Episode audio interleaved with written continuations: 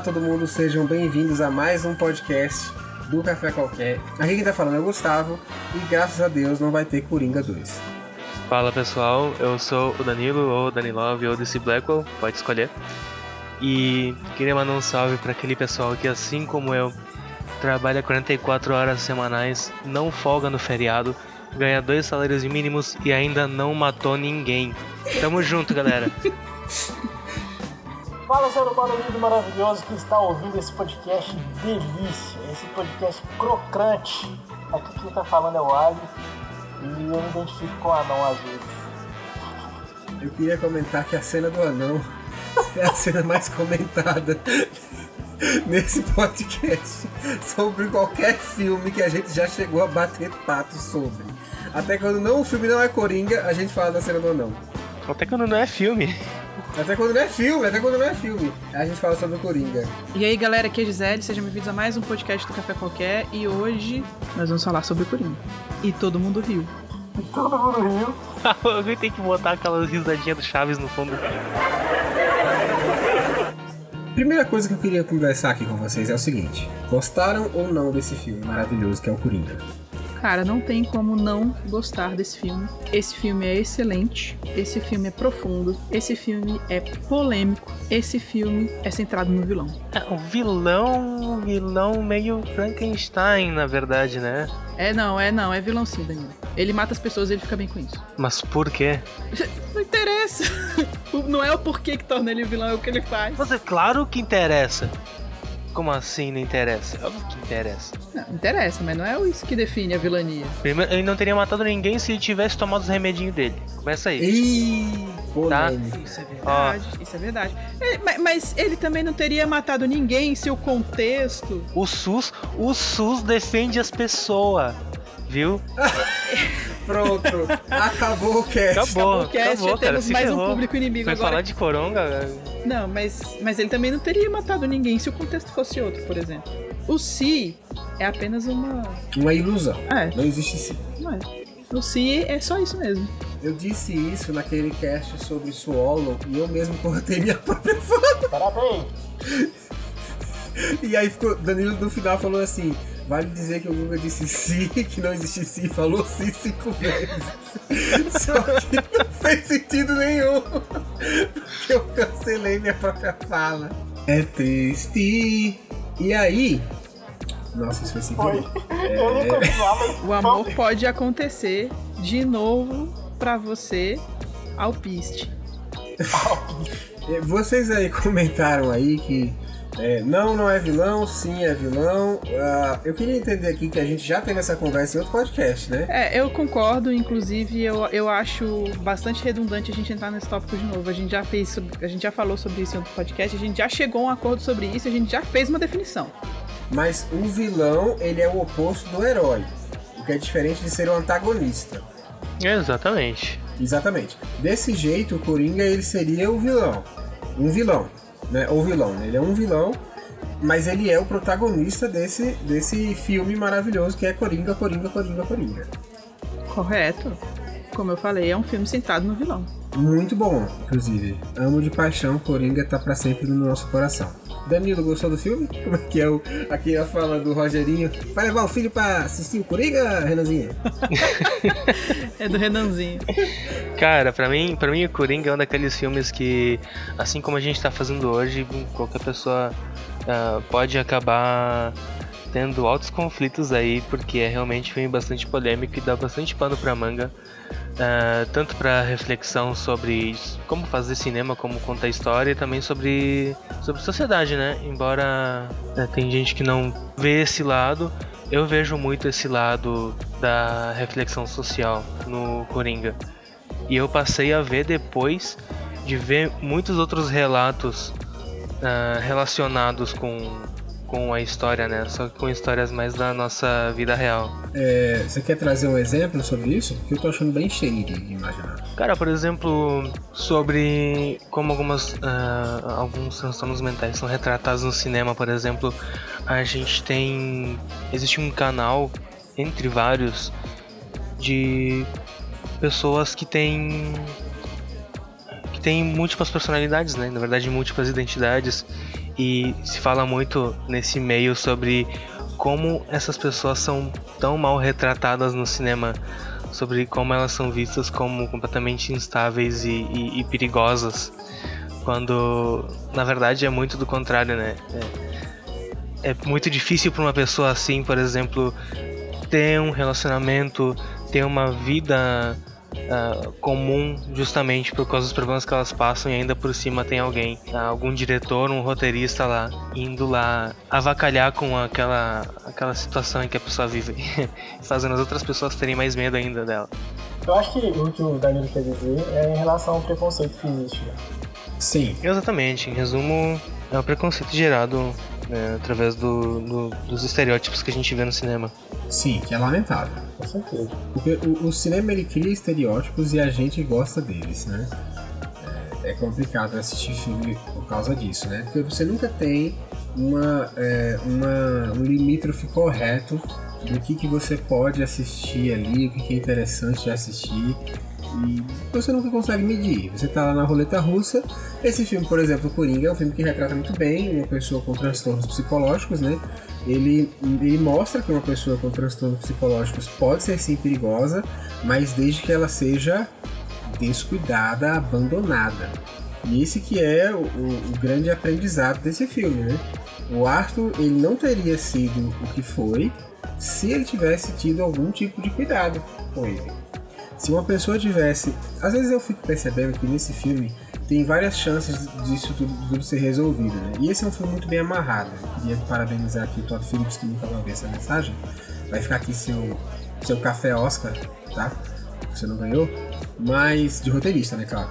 Porque é, esse é um roteiro muito bem amarradinho, tudo feito direitinho, não tem muita enrolação.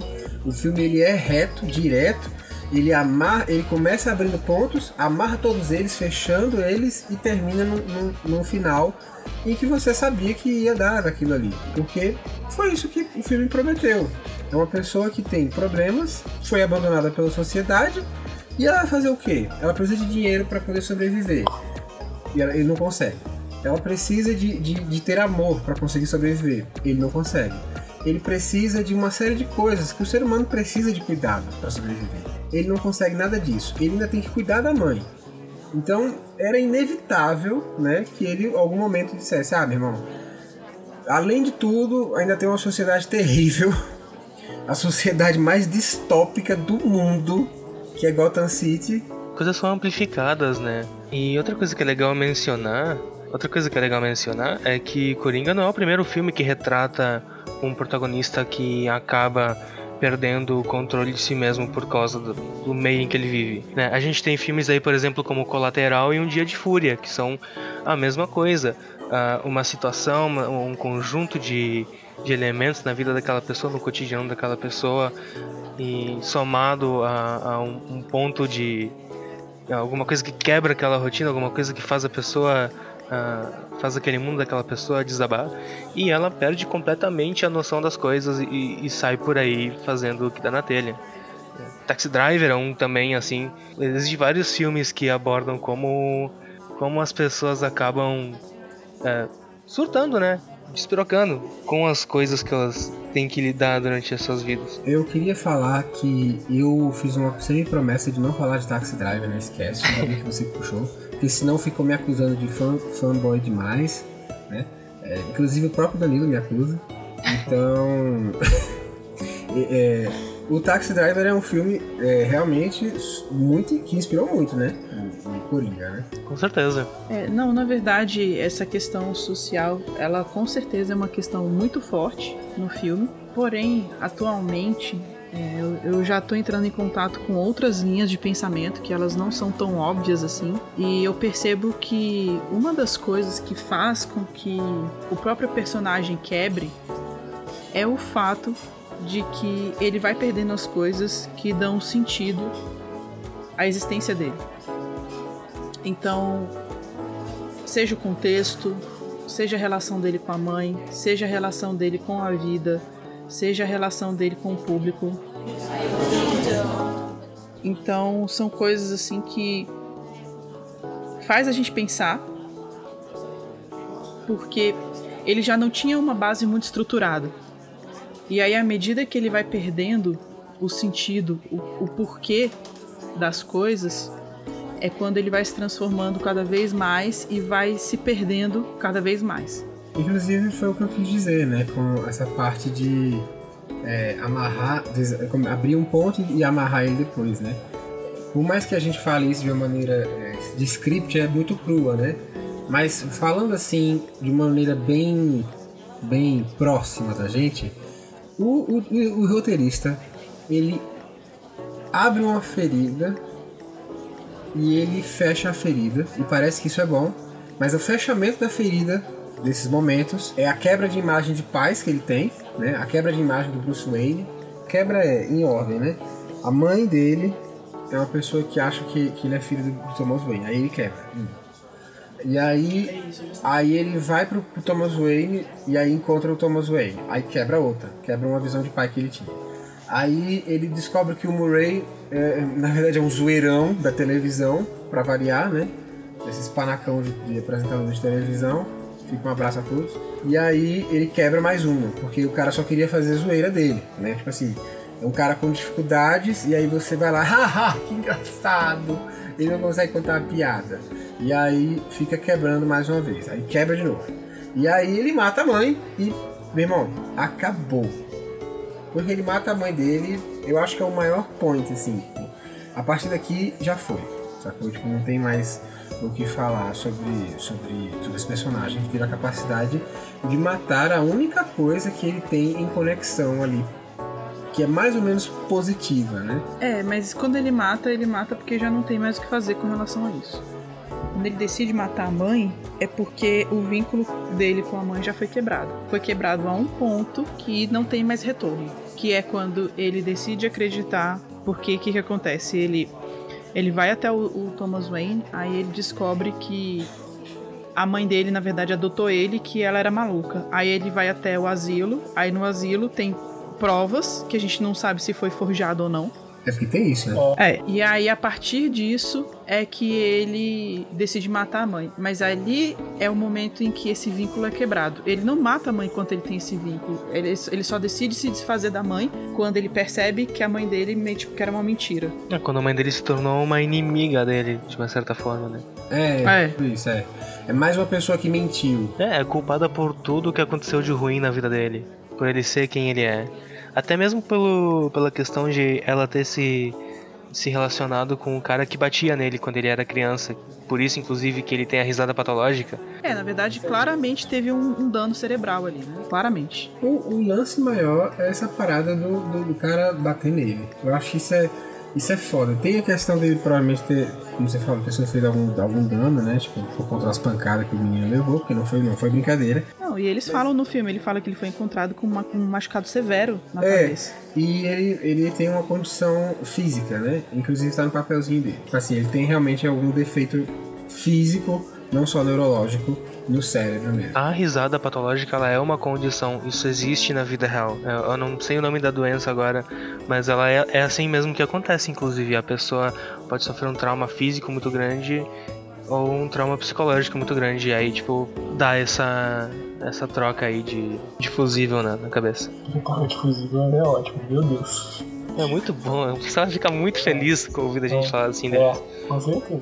O, o, o nome da doença é, é, não seria né, exatamente uma doença, mas é uma crise de epilepsia gelástica. É tenso, é tenso, é complicado. Inclusive, né, vamos logo comentar aqui, o Joaquim Fênix ganhou o Oscar por esse papel, e não é brincadeira, porque eu recomendo qualquer um que estiver aí disponível, pesquise no YouTube e veja uma pessoa que tem esse problema de verdade.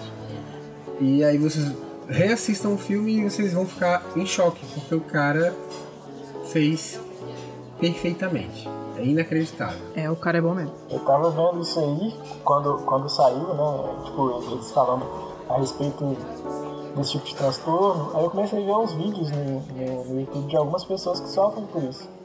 E, cara, é triste, velho. É muito triste. Sabe, tipo, é, você tem que estar próximo de pessoas que têm muita cabeça para lidar com esse tipo de situação. Porque é, é, como, é como se fosse assim, né? É, é sem, É uma risada sem sentido, sem hora. E, e, e tipo, ah, como eu explico isso de uma maneira que não seja complicada de falar? É que ela quebra completamente com o com o nosso código de, de nossos, nossos códigos sociais, sabe? A risada, ela tem um objetivo social. Quando você pega isso e, e aplica isso em, sei lá, não é quando tu tá realmente querendo rir, mas quando tu tá nervoso ou com raiva, cara, é, é, é uma coisa estranha. Você vira completamente um freak aos olhos das outras pessoas. É, exato. É, tá tendo uma... E ele ri quando ele tá nervoso. Então tá tendo uma merda inacreditável e o cara começa a rir. Que é a cena do. É a cena do metrô. É a cena do metrô. Na cena do metrô tem um pessoal tentando abusar uma mulher. Assim, não sei se chegaria até esse ponto, né? Mas eles estão enchendo o saco da mulher. E aí ele fica nervoso e começa a rir. Uh, ha, ha, ha, pronto, aí fudeu. Porque o cara tá fudido, porque tá rindo. E agora? Sacou? Arrombou. O maluco tá. E os caras ficam putos com ele, como se fosse culpa dele. Mas é porque em uma situação social é, normal, entre muitas aspas, porque aquela situação não tem nada de normal, é, a pessoa estaria, né, daquele jeito, tipo, cara, eu não posso rir, mas ele riu. E aí numa situação normal o cara, sei lá, tiraria a onda, né? Mas ele não consegue parar de rir.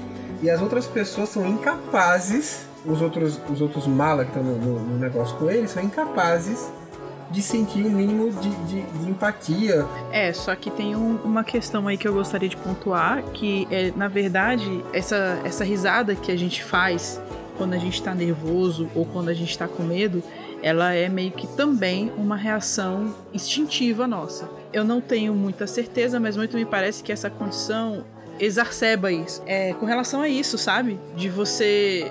É tipo assim, deve ser alguma área que fica constantemente ativada quando ele entra nesse tipo de, de situação. Porque, tipo, quando a gente é pequeno, até depois de adulto, né? É, tem os momentos que a gente fica nervoso e a gente ri. A gente ri para se defender, né? Meio que como um mecanismo de defesa. É uma coisa neurológica. Inclusive, eu não sei o quão próximo é dos. Cacoete também é parecido. Também é uma condição neurológica, assim, né?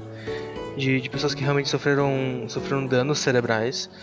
Mas tem também o caso da Tourette, né? A Tourette, é, o, o efeito visual, né, da risada patológica é muito parecida com o da Tourette, a pessoa não tem controle. E essa é a parte que, que é assustadora, que a pessoa fica creepy, porque, tipo, ela não tá rindo normal com a pessoa que ri de nervoso, que dá aquele sorriso amarelo, sabe? Tipo, a gente tá escolhendo rir naquele momento. A risada patológica, ela é um, um surto incontrolável sabe? Ela não, a pessoa não consegue parar mesmo que ela queira. Claro, o que eu tô falando aqui muito provavelmente deve ser, assim, o, o que eu me pergunto é se o estímulo não é a mesma área cerebral, sabe? Sim. Porque a gente escolhe mais ou menos, isso é uma reação meio comportamental, não é bem uma escolha. Como eu falei, é um mecanismo de defesa. Quando a gente entra no mecanismo de defesa, não é uma escolha. Mas a, a minha, o meu questionamento é esse: será que é ativada a mesma, a mesma área eu, eu já vi o, o, cara, por exemplo, que eu vi fazendo isso, é um cara que tá do carro. E ele fala assim, filma aí que eu vou, eu vou enlouquecer já já. E ele começa a rir, meu irmão. E o Tourette parece uma, uma, um arrepio. Parece que a pessoa teve um arrepio, sabe? E aí sai. Essa risada do epilepsia gelástica, o cara parece que ele tá fazendo força para abrir o peito e não consegue. É, é, parece que tipo assim ele faz uma força até para poder respirar e ele ri sem conseguir respirar. E aí tipo é, é, é outras é uma situação que eu acho que é muito mais é, muscular tracional, sacou? Tipo assim parece que o cara tá fazendo tração e na outra parece que o cara tá fazendo um e aí relaxa, sabe? De repente ele vai de 100 a 0 e 0 a 100 e aí volta. E esse cara que eu falei, ele tá dentro do carro. E ele fala que ele não tava numa situação de estresse. É tipo assim, ele tava dentro do carro e de repente falou assim, filma aí que o bicho vai pegar. Então, é, é, no filme, eles deram essa visão de, do, para o Coringa de quando ele tá nervoso para terminar de fuder a vida do coitado, ele tem a reação.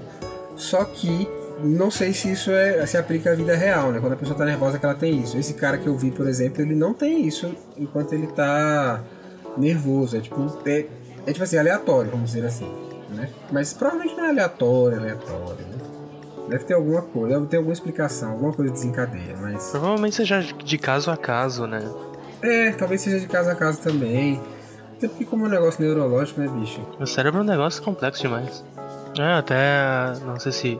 Se dá, Guga, mas diz assim: se você é uma pessoa que está ouvindo esse podcast e tem alguma dessas condições, ou conhece pessoas que têm alguma dessas condições, fala pra gente também, ou, ou comenta com a gente até pra gente se corrigir numa próxima vez, né? Se a gente falou alguma coisa que, que é ofensiva, que é errada. É sempre bom até pra, pra criar empatia e pra enriquecer, né? As nossas vidas, essas pessoas que estão assistindo também.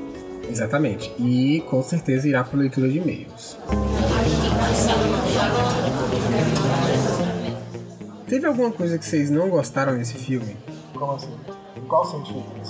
Algo, algum, algum ponto negativo, assim, tão negativo que vocês olharam e disseram, vixe, isso aqui não precisava estar nesse filme. Teve alguma coisa que teve, que trouxe essa sensação pra vocês? Teve uma cena que eu não entendi. Eu sempre fiquei pensando, cara, o que que será que o, o cara quis dizer com aquela cena? A hora que o Arthur Fleck esvazia a geladeira e entra nela. Ah, aquilo ali, aquilo ali eu entendi. eu entendi aquilo ali, cara. Como que você entendeu aquele livro? Pra ver se eu entendi do, mes- do mesmo jeito que você. Cara, é tipo assim, eu, eu já passei por algumas situações que eu fiquei com tanta raiva, tanta nervosismo e desespero, tudo ao mesmo tempo, que eu queria me esfriar de qualquer jeito. E nesse dia, nessa situação, eu pulei na piscina. Ah, Me ajudou muito, porque, tipo, essa. é, Eu não sei dizer se isso é uma coisa minha, eu não sei dizer se isso é uma coisa que todo mundo teria, mas eu, quando fico com raiva, eu fico quente. Muito quente. Eu acho que isso é normal, né? O, sangue, é o famoso sangue subiu, né? É, o sangue sobe. Não, se você for ver, saiu recentemente. Recentemente assim, já é meio velho isso, na verdade, o gráfico das emoções, né? A raiva, ela deixa o, campo, o corpo todo quente. É, pronto. É bem isso. E aí, tipo, eu pular, pulei na piscina deu uma resolvida, sacou? Tipo, aquele choque térmico e pá! Pronto. Eu acho que essa cena do de quando ele entra na geladeira, eu acho que isso tem relação também com uma espécie de fuga. Eu acho que não é só uma questão física de resfriamento, sabe? Eu acho que tem relação é tipo assim, meio que um desejo de querer Desapareci. desaparecer do mundo, sumir, sabe? Tanto que ele entra, porque assim, ele poderia entrar no banheiro, sabe? Mas não, ele entra num lugar que é fechado, que é pequeno e frio, né? Então eu acho que tem um aspecto simbólico aí nessa cena que é muito esse sentido, entrar num buraco. num casulo. Eu acho que, que assim, a, a- a questão aí, eu penso muito parecido com a Gisele. Porque, tipo, igual você falou de se esfriar na piscina, né? Em situação de raiva. No meu caso, eu já, se- já me, sen- me senti em algumas situações em que eu, eu precisava de ficar num lugar tão quieto que eu cheguei a entrar no guarda-roupa, por exemplo, entendeu? É tipo assim, é o único lugar que eu me sentia seguro. Eu entrei no guarda-roupa, cobri a cabeça e não escutava nada. E eu fiquei isolado ali por um tempo. Eu me senti muito naquela situação quando eu vi aquilo ali, porque eu já passei por isso, de tipo assim, cara, some todo mundo, sabe? Deixa eu ficar aqui por um, tempo. Eu acho que é muito essa questão de abrigo, sabe? O cara já, tipo, ele já passa por a situação de ter, de viver a solidão, né? Ele passa por uma situação de solidão muito complicada. E meio que assim, você aprende a viver, a conviver com aquilo, e o único lugar onde que você talvez se sentiria seguro é onde que você não ia ter ninguém, sabe? Ele entra de vez assim na solidão e fica um tempo. Eu vejo muito isso nessa cena. É, eu, eu penso mais ou menos por aí, assim. É, teve uma outra cena que a gente se questionou hoje, que era tipo assim, o que, que esse cara quis dizer? Não chegava a ser uma cena que a gente pensou assim, tipo, isso aqui é ruim. Não, mas foi algo assim. Aquela cena do em que ele atira na parede. Vocês lembram disso? Logo no comecinho. ah, eu lembro disso. Esse é um outro comentário. Fantástica essa cena. Esse é um outro comentário que eu ia fazer, que foi uma coisa que eu não gostei, que poderia ter sido menos referencial. O filme em geral poderia ter sido menos referencial ao Taxi Driver. Eu senti, eu senti em alguns momentos lá, como se eles estivessem querendo propositalmente fazer essa conexão para quem tá assistindo identificar esses elementos e, e depois pensar, nossa, parece Taxi Driver. Vai Ah, se cara, fuder, não, Danilo. É isso- isso mesmo, isso tá bom? O filme é Taxi E- Driver e mesmo, é isso mesmo mesmo. assim, eu acho que, que não tem problema nenhum, cara. Não tem problema nenhum. O tanto de filme que é referência de outro filme, ou filme que é referência de desenho, de anime, Cara, não, não. Ele tá longe demais, Danilo. Olha, olha só, olha só, olha só, olha só. O Danilo é o cara que falou que dormiu assim Taxi Drive junto Ah. com o Miles. Então, olha só, Danilo. Olha só, olha só, Danilo.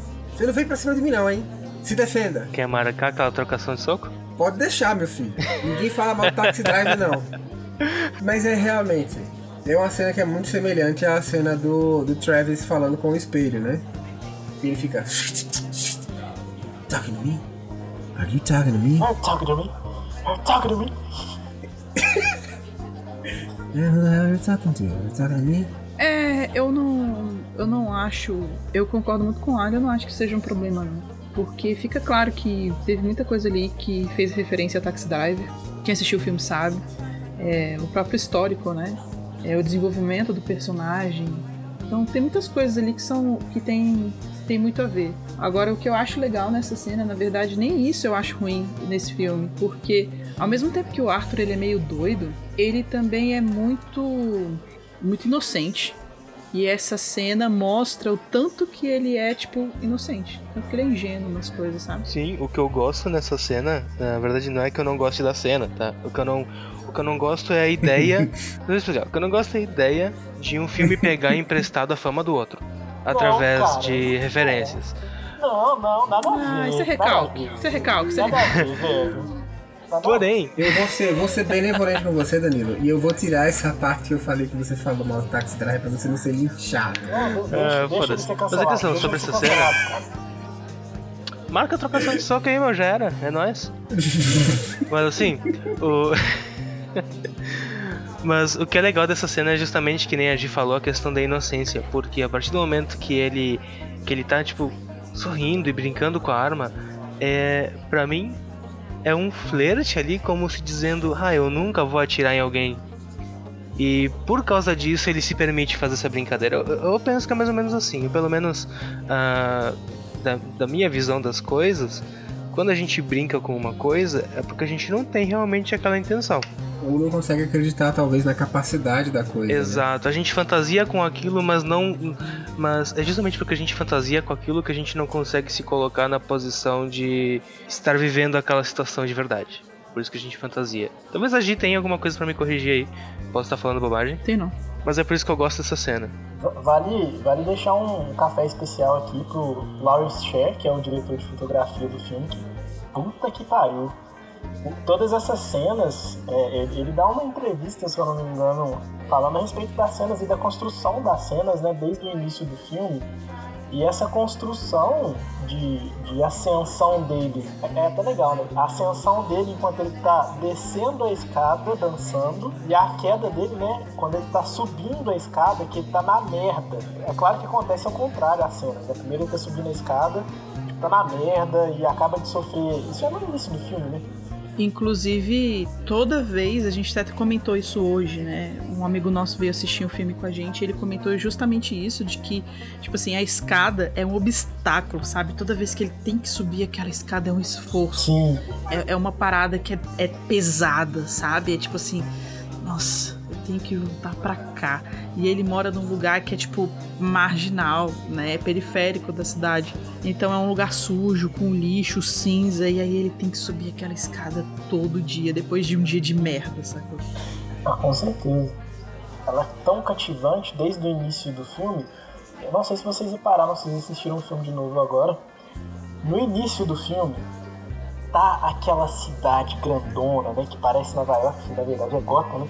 E, e aquele monte de coisa, aquele monte de informação, aquela poluição no ar. Aí lá no cantinho, assim, você vê um palhaço rodando uma placa pra mostrar o tanto que ele é pequeno em relação à, sociedade, em relação ao mundo, em relação a tudo que ele vive.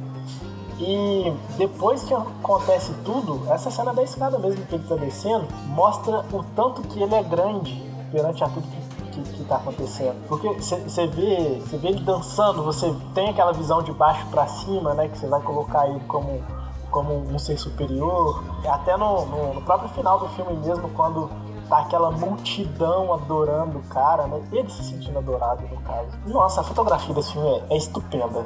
Não, tem, não tem mais mais o que falar. E, e, é muito coerente, né? É muito coerente, porque a, a fotografia, toda a informação do filme, o que, uma parada que é fantástica nesse filme, é que toda ela te leva pro mesmo lugar, sabe? Então, são as informações visuais, como da fotografia que você está trazendo.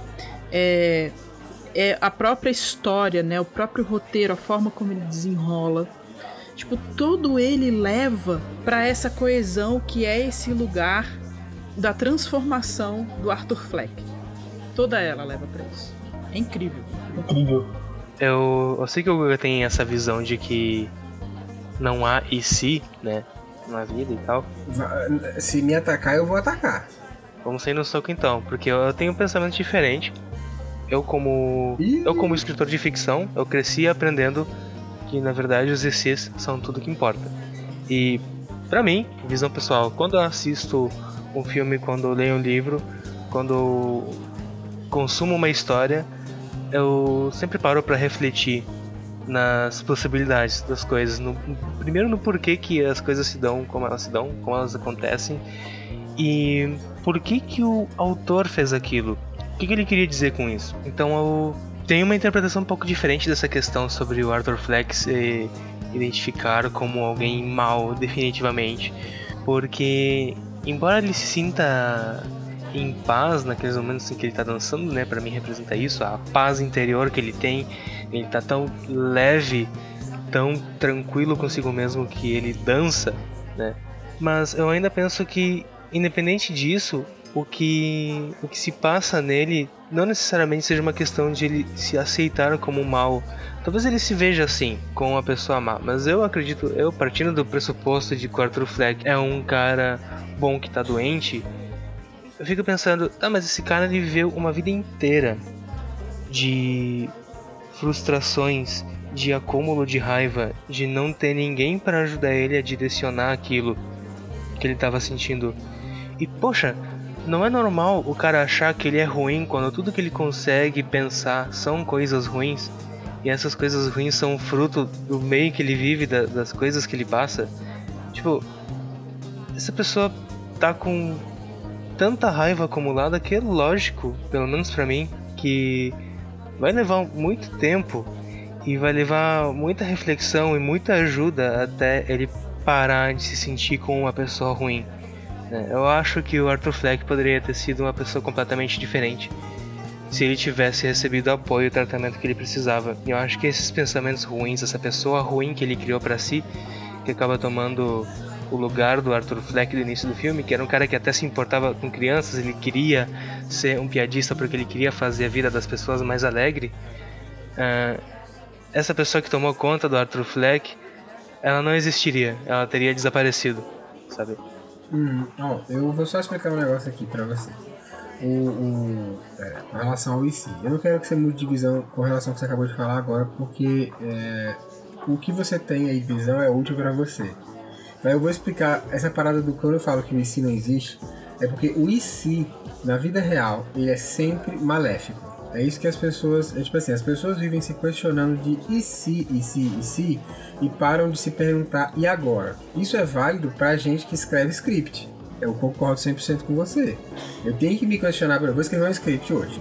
Eu tenho que me questionar todos os ICs para eu achar o melhor porém de ser assistido. E aí, é, realmente, existem vários ICs nesse, nessa questão. Mas quando a gente para para, tipo assim, viver a vida e você para para ficar nos ICs, você nunca vai viver o e agora. É sempre, ai, se eu tivesse aceitado aquele pedido de casamento, a vida estaria diferente. Você não pode voltar no tempo. Só o escritor pode. Essa é a lógica. Então, tipo, não, não, tem volta, não tem retorno. Já foi, ah, a vida já aconteceu. Eu concordo com agora, isso. Agora e agora? Concordo plenamente com isso, mas eu penso também que o IC é importante nesse caso para que você não volte a cometer os mesmos erros. É, se você pensar, e se eu tivesse tomado uma atitude diferente no futuro, se tiver alguma possibilidade de você poder evitar isso? Ah, eu acho que isso aí ficou confuso, cara. Eu, não, eu acho que tem, é, eu acho que tem muitas coisas que são confusas aí no que o Bruno tá falando. Tem duas coisas que eu quero pontuar. Não só o IC não é bom em termos é, em termos do que o Gustavo falou, mas tem um outro aspecto também de que você não vai saber das coisas enquanto você não fizer. Então, quando você entra no si, por que, que eu concordo com ele? Não é nem só por essa questão da, do que, que a realidade ou de como a realidade te confronta, mas principalmente porque você não sabe e você não vai saber. Esse, esse é o lance. Porque você pode dizer assim: e se eu tivesse casado com a pessoa, e se eu tivesse virado da esquerda para a direita? Só que você não sabe, porque pode ser que ao você virar para a esquerda, talvez você encontrasse algo muito pior do que o que você encontrou ali naquele momento. Então, é, é, essa é que é a parada que é difícil de entender. Porque por mais que o IC seja um bom recurso narrativo, para a vida ele não serve, não só pelo que o Gustavo falou, mas porque você não sabe, você não virou, você não sabe entende? Mesmo que logicamente é, as coisas apontem para uma direção um pouco mais que, que pareça sóbria ou que pareça mais clara, mas você não virou e você pode estar completamente enganada. A impressão que você tem daquela realidade pode ser completamente outra. Mas se você. Mas, o, o, o, eu também queria falar aqui, que eu acho que o Danilo quis dizer isso também. É, se você teve um aprendizado com relação a qualquer assunto que seja, e você pensou assim, esse é o meu em si, e aí deu certo, é, tipo assim, te engrandeceu, é, te deixou melhor, te tornou alguém mais esperto, mais sagaz, mais humano, eu acho que tudo bem. Mas você só vai saber se funcionou é, você aplicar. Exatamente. Esse é, é o ponto. Aí não vai ter isso. Isso, isso, justamente, é justamente isso. Se você aprendeu e se você aplicou, já virou ação. Beleza, show. Agora, se você tá só no IC e não foi para lugar nenhum, aquilo é uma perda de tempo. Ah, com certeza. Por mais que as coisas pudessem ter sido diferentes que você trouxe com relação ao Arthur Fleck, né? Que é, ele poderia ter sido uma. Tipo assim, será que não é normal ele, dentro daquele contexto, ficar daquele jeito? E aí, a, o contexto do filme é um contexto que é muito difícil e muito doloroso, porque todo mundo é violento. E a gente não sabe, quer dizer, para quem conhece Gotham, sabe. Mas se você só assistiu esse filme, você não sabe se isso é a perspectiva do personagem ou se Gotham realmente é daquele jeito. Então, pode ser que, tipo, Gotham seja violenta para ele, dentro da cabeça dele, porque do começo ao fim ele se ferrou. Mas pode ser que Gotham não seja tão terrorista assim, que é o que mais ou menos o, o Murray tenta falar para ele. Ele fala, cara, essa cidade é, tem os seus problemas, mas ela é mais do que isso. E meio que ele não tem muito como argumentar. Porque o, o, a experiência que o Fleck tem é outra: é de que essa cidade é má, é de que essa cidade é suja e de que ela é ruim. Mas a gente não tem certeza disso. Como eu falei, quem conhece o universo sabe que é ruim. Mas quem só viu o filme, pela perspectiva do filme, não dá pra gente ter essa certeza. E não dá pra gente partir do ponto de que o, o Fleck tá certo nisso porque ele é doido. Mas eu penso que mesmo que não seja, mesmo que não fosse Gotham, ainda gera a reflexão e a noção de empatia, sabe? Porque, assim como você falou isso, então, poxa, de repente, uma pessoa que está aqui do meu lado, um, um, amigo, um conhecido, um parente, tá vendo as coisas de uma forma diferente de mim.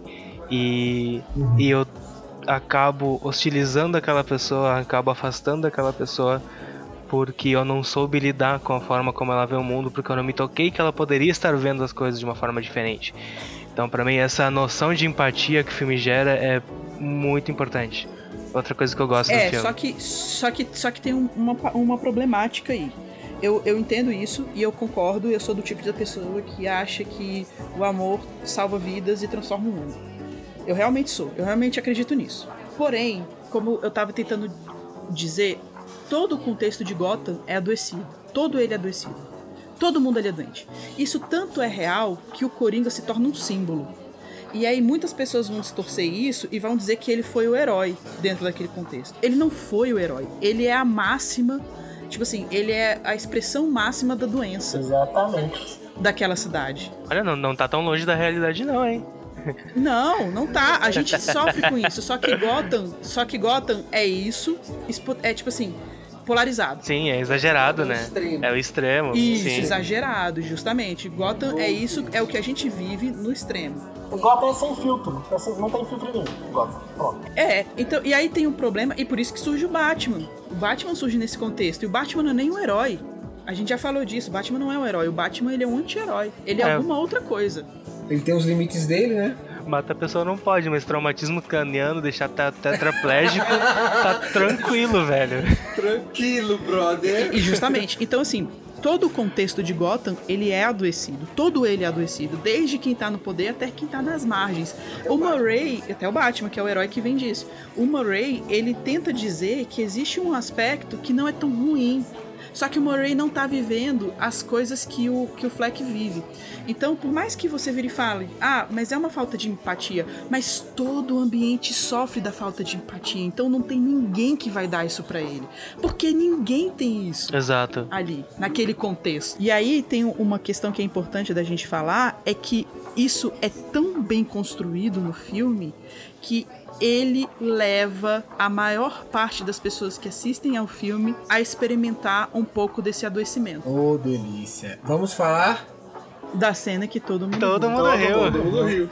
E todo mundo riu. E todo mundo E riu. isso acontece em diversas vezes. A primeira delas é quando ele começa a ter alucinação com, com a mulher, que a vizinha bate na porta dele, ele faz uma piada com a arma que não é normal, e ela ri e diz: Puxa, como você é engraçado. Que era tudo que ele queria ouvir, mas que não ia acontecer nunca, nem aqui nem na China. Mas quando a gente assiste essa cena, a gente acha natural. É super normal. Eu acreditei. É, porque Todo mundo é assim. acreditou! Em Hollywood é assim. A pessoa fala brincadeira com a pistola. que ótimo! Entende? Então, o, o, o filme é tipo assim, ele, ele é tão bem construído e tão cabuloso nesse conceito do adoecimento que a gente assiste o filme e a gente fala, nossa, isso é normal. É claro que essa cena é natural. É claro que eu vou comprar essa cena. E até porque você quer que alguma coisa dê certo pra ele, porque esse cara é tão fudido. Você quer que alguma coisa funcione uma vez na vida. é tipo assim, meu Deus, Pelo menos ele vai transar, foi o que eu pensei. Mas não. Pelo menos vai cair, molhar o biscoito. Gente, ele vai ser feliz, nem que seja só um pouquinho, sabe? Um minuto. Um minuto. Ele, ele se ferrou tanto. Será que, será que não tem nada pra esse ser humano que ele vai ficar feliz, sabe? Então você quer acreditar nisso. E aí você acaba caindo no mecanismo da doença, que é onde o filme te puxa. E você fala, nossa, claro que é, claro que é natural. Claro que ele vai fazer uma piada sobre uma arma que ele mal sabe manusear. E claro que eu vou rir. E é claro que eu vou sair com esse cara. E quando a gente para pra pensar um pouquinho sobre isso, a gente pensa, meu Deus, essa cena não faz o menor sentido. Só que Sim. quando a gente assiste, a gente compra e a gente acredita, e depois a gente choca com o fato dele estar completamente alucinando naquilo. Até porque, diferentemente da, de outros filmes, é, esse filme não tenta te enganar. Que geralmente o filme, o filme ele tenta te enganar quando acontece uma coisa assim, só que mais ou menos. Tipo, ele deixa bem escrachado que é uma ilusão. Esse filme não. Esse filme ele te pega assim de um jeito que é uma rasteira. Mas, mas é por quê? Porque ele, sincroni, ele, ele sincroniza com algo que, é, que tá dentro da gente. Por isso que esse filme é tão sinistro. De algumas pessoas, né? Necessidades. É tipo, todo mundo tem necessidade de, de ser aceito, de participar de uma sociedade que te aceite. E não só isso. Essa cena, por exemplo, trabalha com, uma, trabalha com a esperança. Você quer que a coisa dê certo. Dê e uma você fecha os olhos pros fatos ruins e você quer que a coisa dê certo. E aí a gente tem o. A cena do. E todo mundo riu. E todo mundo riu. E todo mundo E riu. todo mundo Menos eu, porque eu não sou um sociopata desgraçado. É, na verdade, ninguém, dos, nossos amigos, ninguém riu. É, a gente tava conversando isso hoje também. Então, nem eu, nem Gustavo, nem o Arthur, nem os amigos do Um Arthur. abraço, Arthur. Abraço, Arthur. Espero que você escute esse podcast. A minha esposa chorou naquela cena de choque. É, provavelmente a sua esposa é mais saudável de todo mundo aqui. Mas eu fiquei muito em Eu, eu choque. também. Eu fiquei tão em choque que eu fiquei paralisado. Quando eu vi essa É. cena a primeira vez, tipo assim, eu tava assistindo o filme sozinho, eu não assisti no cinema, assisti em casa. E eu fiquei, de- depois de ter visto a cena, passou assim, uns 5 minutos que eu percebi que eu ainda tava em choque. Eu falei assim, cara, o tá acontecendo? E tipo, amigos meus já tinham falado da cena e tal, todo mundo riu no cinema e. Mas E todo mundo riu. E todo mundo riu. E todo mundo riu. E todo mundo riu. não tem nada cômico naquela cena. Isso tem um pouco a ver com aquilo que a gente tava que eu comentei mais cedo. É uma risada, mas eu acho que também é uma risada meio nervosa, porque eu lembro que eu fiquei, eu não, eu não fiquei tão chocada. Tipo assim, eu fiquei em choque, mas eu não fiquei tipo atônita. Fiquei pensando assim, cara, isso tá muito errado. Por que, que as pessoas estão rindo? Eu lembro que eu até cheguei a isso com o Gustavo na hora quando a gente tava no cinema. Eu falei assim, meu Deus, será que o povo não tá entendendo que é todo mundo doente? Tipo assim, É. essa é a piada, essa é a segunda piada que o filme faz com você. É, você é a piada. A piada Sacou? mortal. É tipo assim, você é doente, sacou? Você é, É. doente que nem o Fleck, que provavelmente planejou. Essa piada Tudo. é. É tipo assim, é tipo assim, meu irmão, o cara entrou e ele passou o seguro ladrão. Você já viu o Fleck passar seguro ladrão quando ele passa por aquela porta? Ele passa o seguro ladrão quando vê o anão, bicho. É, é. É, ele preparou a piada, velho. Ele preparou a piada, sacou? Pra ele rir. Pra ele mesmo rir. Mas, tipo assim, o lance dessa cena é que ela tem três camadas. A primeira camada é a, a camada em que você percebe que o bicho tá doido, que o bicho tá louco. Porque ele, ele se abre num espaço ali de parede e ele começa a torcer o pescoço com a cara completamente branca. E você fala. "É- É só eu que tô vendo isso ou esses imbecis vão morrer agora? E sem contar que ele desenha uma, um smilezinho com cigarro, ele apaga o cigarro na parede, desenhando um smilezinho, que é um smilezinho da meio mal, né? É, é um smilezinho assim meio, meio sombrio, né? A, a sobrancelhinha dele é pra baixo, assim. Aí passo no camada número 2, a violência absurda, que é pra te deixar naquele grau, né? No zero grau ali da Brahma. Pra te deixar ali, ó, Foda. foda. É, Fica uma referência aí, depois a gente explica. É, o cara, ele, ele, ele te dá essa, esse choque, tipo assim, ó, violência, pau! E o cara, meu irmão, es- espeta o maluco com a tesoura. Aí tu fica, ok, meu Deus do céu, meu Deus do céu, meu Deus do céu. Aí, ele, aí você pensa, ele vai matar o anão. E aí o anão tenta correr. Aí ele não consegue alcançar. E olha só que interessante.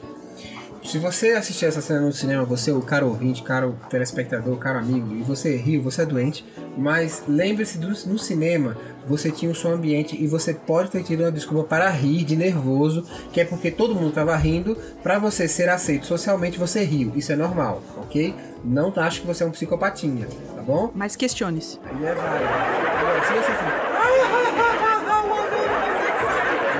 Ou você é um adolescente de merda. Ou você é um adolescente de merda, doente também, porque pra mim não, não tem gente sã que faça isso.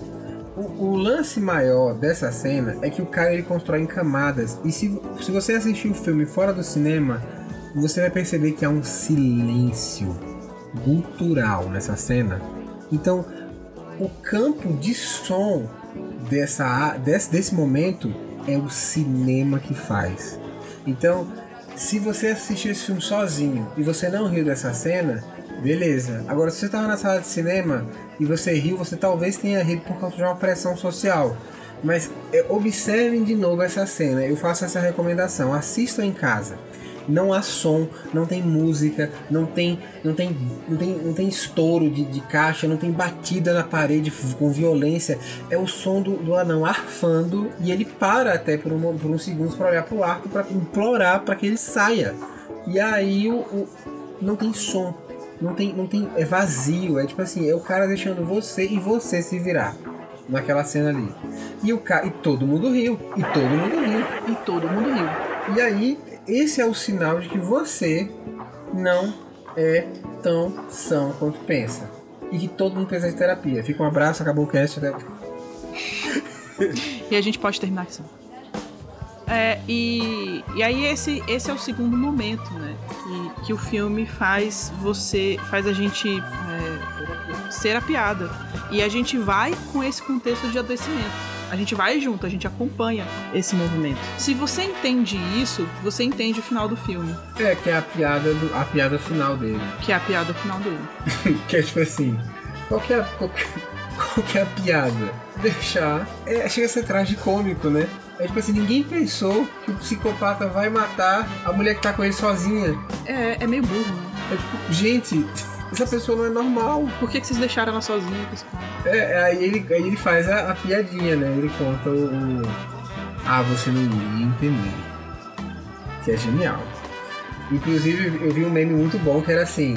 Por, é, é, o pessoal reclamando no Oscar. Por que, que o, o, Coringa tem sete nomeações ao Oscar? Aí aparecia a cara do Joaquim Phoenix. You will get it. É aquele momento que toca Só os loucos sabem. Nossa, Nossa, velho! Era Frank Sinatra. Chorão passou nossa timeline. Eu acho que a gente ia ter que terminar esse cast com uma piada, cara. Ah, tá bom, pode deixar. Posso fazer uma piada? Knock Eu knock. queria fazer uma piada. Eu acho que o Danilo se preparou pra isso, eu vou deixar ele fazer. É verdade, ele, se preparou pra isso. Ele se preparou pra Posso? isso. Eu acho que ele ensaiou. Eu acho que ele saiu. Vai, filho, vai. Posso? Po- Finaliza o cast. Tá, tá. Posso fazer a piada agora? Pio. Nossa, velho. Nossa, velho. É inadmissível isso aqui! Você não entenderia.